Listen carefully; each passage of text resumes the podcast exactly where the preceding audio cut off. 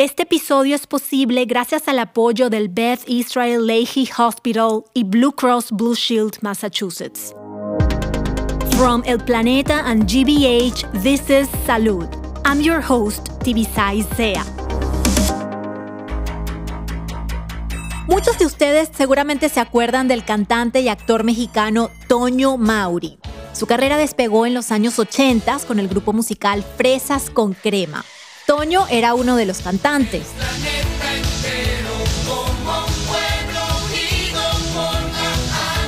Después, la carrera de Toño aterrizó en la actuación, interpretando personajes inolvidables como José Ignacio en la telenovela Simplemente María. Permíteme estar a tu lado, demostrarte mi cariño. Déjame ganarme de nuevo el tuyo. Recuperar todo lo que une a una madre con su hijo. Por más de 40 años, este actor mexicano se ha mantenido activo a pesar de unas recientes complicaciones de salud. Conversamos con él desde su casa en Miami, donde vive con su esposa Carla y sus dos hijos. Te das cuenta que la fuerza que tiene la familia, lo importante que es la familia, porque cuando tú volteas, los que están siempre ahí contigo son ellos, ¿no? Y eso es una fuerza. Una fuerza que lo ayudó a salir adelante durante el episodio más difícil que Toño ha enfrentado hasta ahora un doble trasplante de pulmón. Todo comenzó durante la pandemia, cuando empezaba apenas el virus del COVID a presentarse. Es alarmante. Estados Unidos es hoy el tercer país más infectado en todo el mundo. La familia Mauri cumplió con el aislamiento social, pero a pesar de eso, en junio de 2020 se contagiaron todos con COVID. Toda la familia se recuperó rápido, menos Toño, sus síntomas se volvieron cada vez más graves y acabó en el hospital. El actor pensaba que en pocos días volvería a su casa, pero su situación seguía empeorando. Hasta que llegó un día en que yo no podía respirar, ya las cantidades de oxígeno eran muy elevadas y yo no, no me funcionaban. Y una noche, este, en la desesperación, pues yo pedí que me entubaran, que ya hiciéramos ese proceso porque yo veía que todo estaba muy, muy, pues muy mal para poder intubarlo, los doctores necesitaban llevarlo a un estado de coma inducido y no hubo tiempo ni siquiera de avisarle a su familia. Pero lo más que pude fue grabarles un mensaje porque yo no sabía qué iba a pasar y yo estaba consciente que el entubar nos iba a llevar a algo que no sabíamos, pero que lo más seguro era algo muy malo, algo fatal. Toño estuvo en coma por cuatro meses y durante ese tiempo sufrió varias complicaciones que afectaron muchísimo sus pulmones. Pues se presentaron cuatro eventos fatales, una hemorragia interna muy fuerte que hizo pensar a todos que prácticamente era el final al controlarla y poder seguir adelante, se presentaron dos infecciones que se llaman asepsis, que son infecciones de la sangre también, cada una mortal. Y por lo último fue una infección que venía de la vesícula y esto hizo que yo no pudiera salir de ese coma. Toño estaba al borde de la muerte. Pero su esposa Carla no se rindió y siguió insistiendo para que los médicos le dieran otras alternativas. Y entonces los doctores le dan la última instancia que podía haber, que era el trasplante de pulmones. Pero los doctores fueron muy claros con ella, le dijeron, señora, no creemos que Toño esté apto para recibir ese trasplante porque yo ya venía demasiado gastado, debilitado del coma. Yo no cumplía con las condiciones que se necesitaban. Y a pesar de eso, mi esposa Carla se dio a la tarea de buscar soluciones. Los médicos despertaron a Toño del coma confiando en que un par de pulmones sanos llegarían a tiempo. Yo te diría que algo importante fue que toda mi vida fui muy sano, me cuidaba bien, o sea, nunca fumé, no tomaba. Los doctores me que por mi tipo de sangre era muy raro que yo me hubiera complicado tanto porque son los, los menos casos que hay. Yo soy yo positivo. Y, pero te das cuenta que ahí ya no es una cuestión de tu sangre ni de nada, es una cuestión que pues te toca vivir. Así que Toño Mauri comenzó su lucha para entrar en la lista nacional de trasplantes, donde actualmente hay más de 100.000 adultos y niños esperando por el órgano que tanto necesitan para salvar sus vidas. Todos ellos mantienen la esperanza de que aparezca un donante y de que el sistema de asignación de órganos no les falle. Bienvenidos a un nuevo episodio de Salud. Yo soy Tibisay Sea. Donar órganos es donar vida. En 2022 se hicieron más de 42 mil trasplantes en Estados Unidos. Cada año se establece un nuevo récord, pero todavía no es suficiente. Cada día mueren 17 personas esperando por un órgano. El proceso de donación es complejo, pero aún así todos podemos participar de una manera u otra. Empezamos por responder algunas preguntas clave. ¿Qué órganos se pueden donar? Afortunadamente, esta lista también es larga. Después de morir se pueden donar los riñones, los pulmones, el hígado, el corazón, el páncreas, los intestinos, las manos e incluso el rostro. Pero no solo se pueden donar órganos, también se pueden donar tejidos como piel, hueso, venas, cartílago, tendones, ligamentos y también tejidos que están en las córneas y el oído medio. Por ejemplo, los doctores pueden usar estas piezas para devolver la vista, cubrir quemaduras y reparar el corazón. Y aún en vida podemos donar un riñón, un pulmón y una parte del hígado, páncreas e intestino. Además, podemos donar células madre, sangre y plaquetas. ¿Qué hay que hacer para convertirse en donante después de morir? Conversamos con Ingrid Palacios, ella trabaja para el New England Donor Services o el Centro de Donaciones de Nueva Inglaterra. Y ella nos aclara que registrarse para donar órganos es muy fácil. Siempre lo pueden hacer en línea, donaciondeórganos.gov, está en español, esa es del gobierno federal, está también la página registerme.org, esa página toma 38 segundos registrarse y quedas en una data nacional. También nos podemos registrar en la oficina de vehículos automotores donde se obtienen las licencias para conducir. Cuando tú te registras como donante es como si fuera un testamento. Es algo legal. Tú estás tomando una decisión legal donde tú estás diciendo que tú quieres salvar vidas y tú quieres que tus órganos se utilicen para salvar otras vidas. Entonces nosotros como organización, nuestra misión es honrar esos deseos. Comunicarlo a los familiares también sería suficiente porque ellos serían las personas que legalmente podrían tomar una decisión si no hay un registro. Tenemos el poder de ser superhéroes. Una sola persona, uno de nosotros puede salvar ocho vidas con la donación de órganos y puede transformar más de 75 vidas con la donación de tejido. Hasta 2022, 170 millones de personas en Estados Unidos se han registrado como donantes. Pero, ¿todos podemos donar? Prácticamente sí.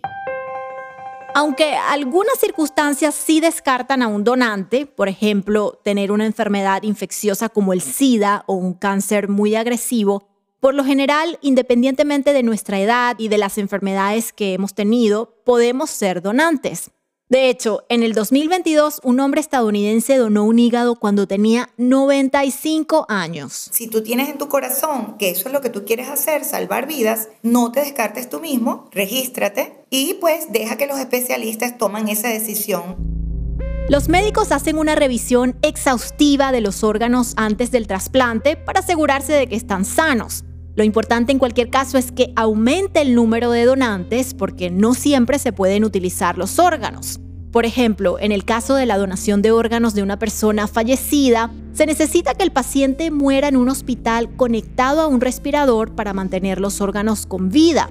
Pero solamente 3 de cada mil personas mueren así. Esa es una de las razones que hacen que la donación de órganos sea tan complicada. Por otro lado, hay factores de compatibilidad que se deben cumplir. El trasplante de riñón es el más solicitado en Estados Unidos y también el que tiene una lista de espera más larga. Para hacer el match perfecto, los especialistas toman en cuenta el grupo sanguíneo, la urgencia del trasplante, la edad, el tamaño del cuerpo del donante y del paciente que lo recibe. También influyen otros factores de salud del paciente que recibirá el trasplante. Conversamos con el doctor Oscar Serrano, él es cirujano de trasplante en el Hartford Hospital en Connecticut. El doctor Serrano explica que cuando un paciente es referido para recibir un órgano, se le hacen muchas pruebas para comprobar el estado de su salud general, no solamente del órgano que está fallando. En estos análisis se descartan enfermedades graves como el cáncer y otras fallas importantes que puedan comprometer el éxito del trasplante. Y después de ahí también tienen una evaluación psicológica porque el proceso de trasplante es bastante rígido, bastante involucrado, entonces necesitamos eh, determinar si el paciente está preparado no solamente física, pero también psicológicamente. Y de ahí también evaluamos a la familia y quién los va a ayudar cuando ya se estén recuperando. Y los pacientes deben estar siempre preparados para el momento de la verdad, porque cuando se aprueba el trasplante, cada minuto cuenta. No sé si soy capaz de imaginar la emoción que deben sentir el paciente y sus familiares cuando reciben la llamada para el trasplante. Solo sé que la celebración debe ser muy breve porque hay que correr al quirófano. Los órganos tienen un tiempo limitado de supervivencia fuera del cuerpo. Un riñón puede durar alrededor de 24 horas, el corazón y los pulmones solo unas 6 horas. Por eso se usan técnicas de conservación en frío para alargar un poco más este plazo mientras el órgano se traslada al centro de trasplantes y se prepara al paciente. La operación suele durar entre 4 y 12 horas, dependiendo de los órganos que se van a trasplantar. Después de la operación, los especialistas evalúan con mucho cuidado la evolución del paciente para detectar cualquier síntoma de rechazo al nuevo órgano. En la gran mayoría de pacientes, si funciona el riñón o el hígado inmediatamente, en un par de días podemos saber si todo va a salir bien. Y obviamente hay complicaciones que suceden de vez en cuando, entonces tenemos que resolver esas complicaciones. Pero generalmente después del primer, segundo día, el paciente ya está arriba de la cama, afuera de la cama, caminando, en muchos casos ya está comiendo y ahí se va para la recuperación que puede durar hasta meses. Para Toño Mauri no fue fácil entrar en el sistema de trasplantes para recibir sus nuevos pulmones. Su esposa Carla tuvo que tocar muchas puertas. Ninguno tomó esa responsabilidad porque al ver mi caso, ellos sabían que yo no estaba apto para un trasplante. Y el último lugar que quedaba de varios fue este, donde me recibieron porque sabían que era mi última oportunidad. El actor mexicano comenzó una carrera contra el tiempo para recuperar su salud.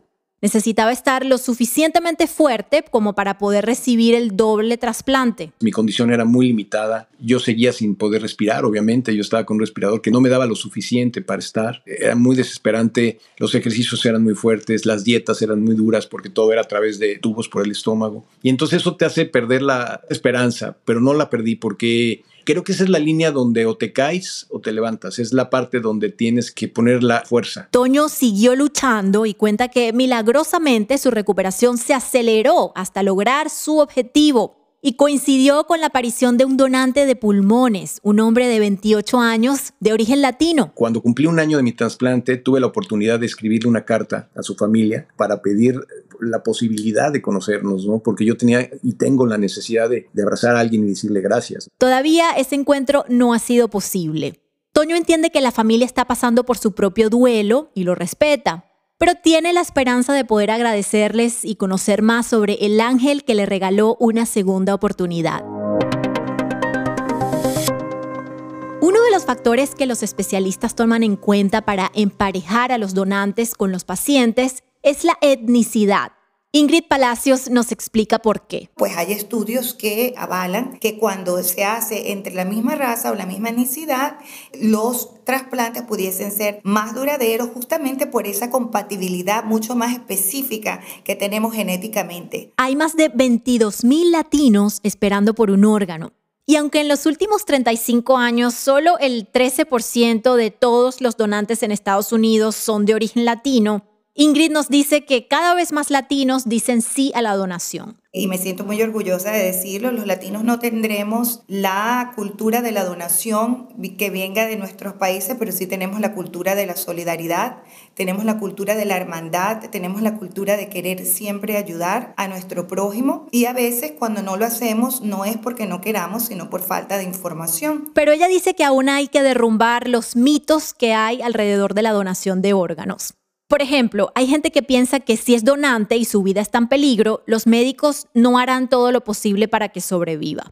Pero Ingrid aclara que la prioridad de los doctores, por juramento, siempre es salvarte la vida.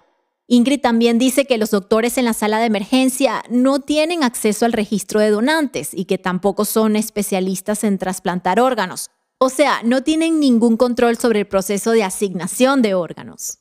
También hay muchos que piensan que la donación de órganos les va a costar dinero. La realidad es que las organizaciones como la de nosotros de procuración de órganos son las que se encargan de pagar todo lo que tiene que ver con el proceso de donación. Entonces la familia del donante no tiene que pagar absolutamente nada. Otra preocupación tiene que ver con el tráfico de órganos. Venimos de países en Latinoamérica donde se han visto este tipo de casos y es natural que muchos tengamos miedo de ser víctimas de estas redes criminales. Yo te puedo hablar específicamente de los Estados Unidos. Eso es sumamente penado aquí.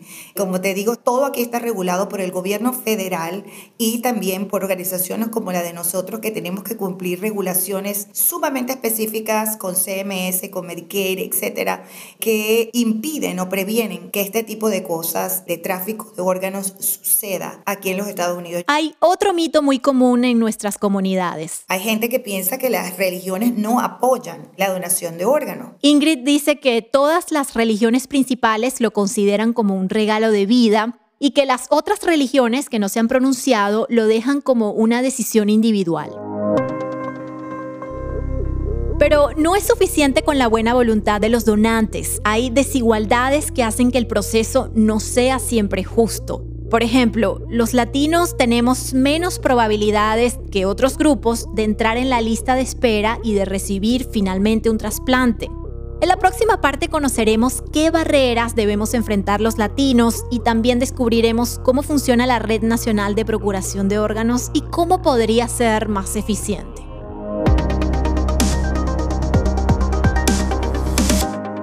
Hola, les habla la doctora Jimena Sánchez Samper de Blue Cross Blue Shield of Massachusetts. Décadas de investigación han demostrado que hispanos, personas de raza negra y nativos americanos tienen menos acceso a tratamientos de alto nivel y experimentan peores resultados en una gran variedad de condiciones médicas. Estamos orgullosos de ser los primeros en colaborar con los sistemas de salud más grandes del estado para eliminar las desigualdades étnicas y raciales en la salud. Para conocer más, visita nuestra página web bluecrossma.org más de un millón de residentes de Massachusetts que confían en Beth Israel Leahy Health para su atención médica, atendemos las necesidades únicas de cada individuo al brindar atención equitativa y de calidad para todos. Trabajamos para fomentar una cultura de diversidad, equidad e inclusión, para eliminar cualquier barrera que pueda enfrentar. Independientemente del idioma que hable, género, raza, orientación sexual, religión o situación financiera, puede confiar en Beth Israel Leahy Health. Para obtener más información, visite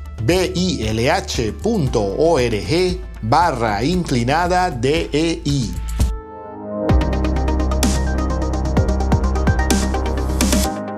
Estamos de vuelta con salud. Las estadísticas demuestran que es más probable que los grupos minoritarios, como los latinos, necesiten un trasplante de órganos para salvar o mejorar su vida. La razón es que algunas enfermedades como la diabetes y la hipertensión, que pueden provocar fallas en los órganos vitales, son más comunes entre los latinos. Pero para nosotros es más difícil no solo recibir un trasplante, sino incluso entrar en la lista de espera. En principio tiene que ver con las barreras de acceso a la salud. Es más probable que los latinos no tengamos un seguro médico o que no asistamos a las consultas y chequeos regulares con los médicos lo que hace menos probable que los especialistas puedan proponer esta opción del trasplante. También hay estudios que han demostrado que los latinos tienen menos conocimiento sobre los beneficios de los trasplantes y que poner a su disposición información en español podría mejorar mucho sus oportunidades. Por otro lado, la ubicación de los centros de trasplantes tampoco favorece a los latinos. Estos hospitales no suelen estar en comunidades rurales o pobres donde viven muchos latinos. También se sospecha que existen prejuicios en los comités que eligen quién debe recibir el trasplante. En un reporte de 2021, la Administración de Recursos y Servicios de Salud dijo que los latinos en tratamiento de diálisis tienen menos probabilidades de ser incluidos en la lista de donación de órganos y de recibir un riñón. Es innegable que el Sistema Nacional de Órganos ha tenido un impacto positivo en miles de vidas, pero también hay muchos aspectos que necesitan una mejora urgente.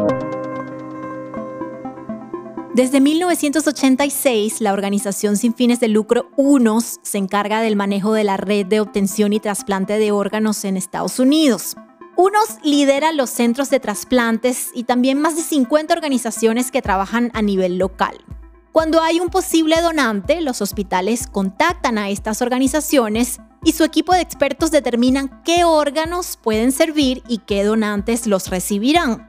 Además, estas organizaciones se encargan de la logística de la recolección y traslado de los órganos siguiendo los protocolos de la organización UNOS.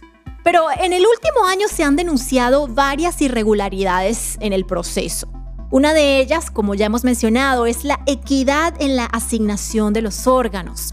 También ha habido fallas en el manejo y seguridad de los órganos. La senadora Elizabeth Warren ha defendido los intereses de los donantes y los pacientes que se han visto afectados. Por otro lado, la red nacional necesita una actualización tecnológica urgente, no solo para el manejo de la base de datos, sino también para mejorar el proceso de ubicación de los órganos durante el traslado. Actualmente no es posible rastrear los órganos mientras se trasladan del hospital al centro de trasplantes. Hay demasiado en juego. Por eso, a comienzos de 2023, la administración de Biden lanzó un concurso para encontrar una nueva organización que se encargue de la red de trasplante de órganos nacionales. La nueva organización tendrá muchos retos. Quizá para comenzar sea buena idea mirar el ejemplo de España. ¿Por qué? Porque este país es el líder mundial de donación de órganos.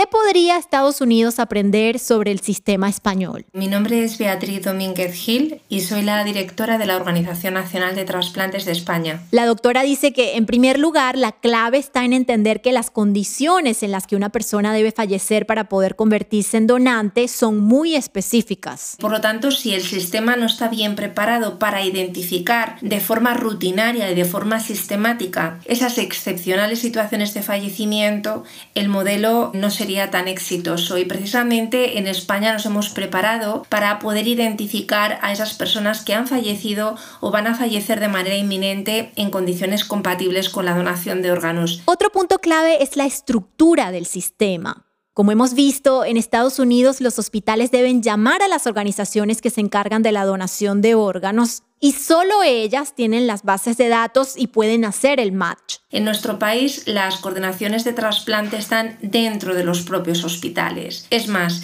esas unidades están dirigidas por médicos de intensivos por médicos de las unidades de cuidados intensivos y por lo tanto por profesionales que desarrollan su actividad precisamente en aquellas unidades donde van a surgir las oportunidades de donación. Esto facilita muchísimo el proceso, es más fluido y eficiente. La esperanza es que la nueva administración pueda cumplir con la modernización urgente que se necesita para que más pacientes puedan salvarse.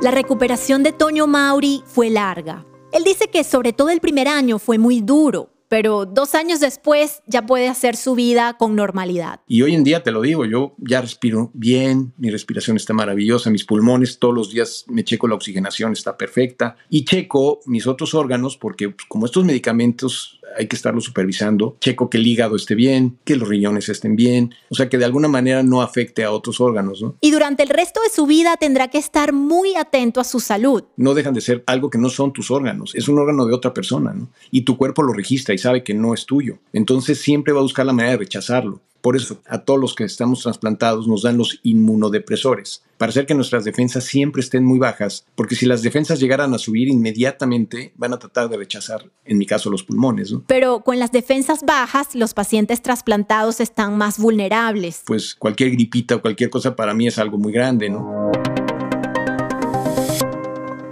Necesitar un trasplante de órganos es una solución extrema a la que nadie quisiera llegar. El cirujano de trasplantes Oscar Serrano invita a los pacientes a ser más proactivos. Entonces lo que yo recomendaría es que cuando uno empiece a tener problemas de algún órgano, ya sea del riñón, del hígado, del páncreas, que vaya a su doctor más frecuentemente que antes y que si el doctor pide análisis de sangre o estudios, los haga inmediatamente, que ponga atención a su propia salud. Esa es la única manera en la que va a poder uno tratar de evitar el trasplante. Por su parte, Ingrid Palacio nos invita a registrarnos como donantes. Piensen en esas 104 mil personas en esa lista de espera todos los días rezándole y pidiéndole a Dios por un milagro que le salve la vida a su ser querido, que le salve la vida a ellos. Toño Mauri se une a este mensaje. Siento que tengo una misión y siento que es importante dar a conocer hasta dónde llega este tema de, de la donación de órganos, cómo podemos crear conciencia en los demás de algo que no nos cuesta nada. El puro hecho de pensar que alguien le puede salvar la vida, pues es un acto de amor impresionante y es un acto de vida. Toño está dedicado a apoyar a varias organizaciones que se dedican a la donación de órganos como Héroes por la Vida en México. Y en este tiempo ha podido cumplir muchos sueños. Pude entregar a mi hija en la iglesia, que era mi ilusión. Ya soy abuelo, tengo una nieta de 11 meses, quiero sacarle provecho a las cosas. Mira, ahorita me he abocado a la promoción de mi libro, produje dos series de televisión con mi hijo Toño. Entonces son cosas que te echan a andar. O sea, no sales de esto para postrarte en una cama, al contrario, sales para acabarte el día y acabarte el mundo, porque ya, ya lo ves de otra manera, ¿no? Dices, es que se puede acabar en cualquier momento, ¿no? Y aprovechar mucho a mi familia, estar con ellos, buscar, procurar los momentos lo más posible.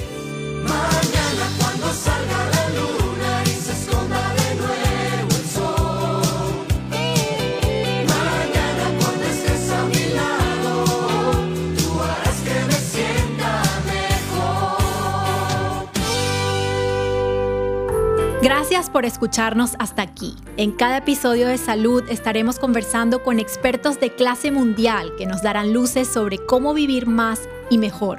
También escucharás historias reales de inmigrantes latinos y su salud. Puedes sintonizar Salud todos los sábados a las 9 y media de la mañana por GBH 89.7 o donde sea que escuches tus podcasts. Este episodio fue producido por Claudia Ginestra y escrito por Michelle Núñez. En la musicalización, diseño de sonido, edición y mezcla, Francisco Díaz. Quien les narra, Tibisay Sea. Salud es una colaboración de El Planeta Media, GBH y la Oficina de Inclusión, Diversidad y Asociación Comunitaria de Harvard Medical School. Este episodio fue posible gracias al apoyo del Beth Israel Lehi Hospital y Blue Cross Blue Shield Massachusetts. Se grabó con micrófonos profesionales donados por Shure. Hasta pronto. El contenido de este programa no pretende ser un sustituto del consejo, diagnóstico o tratamiento médico profesional. Siempre busque el consejo de su médico para cualquier pregunta que pueda tener respecto a su salud.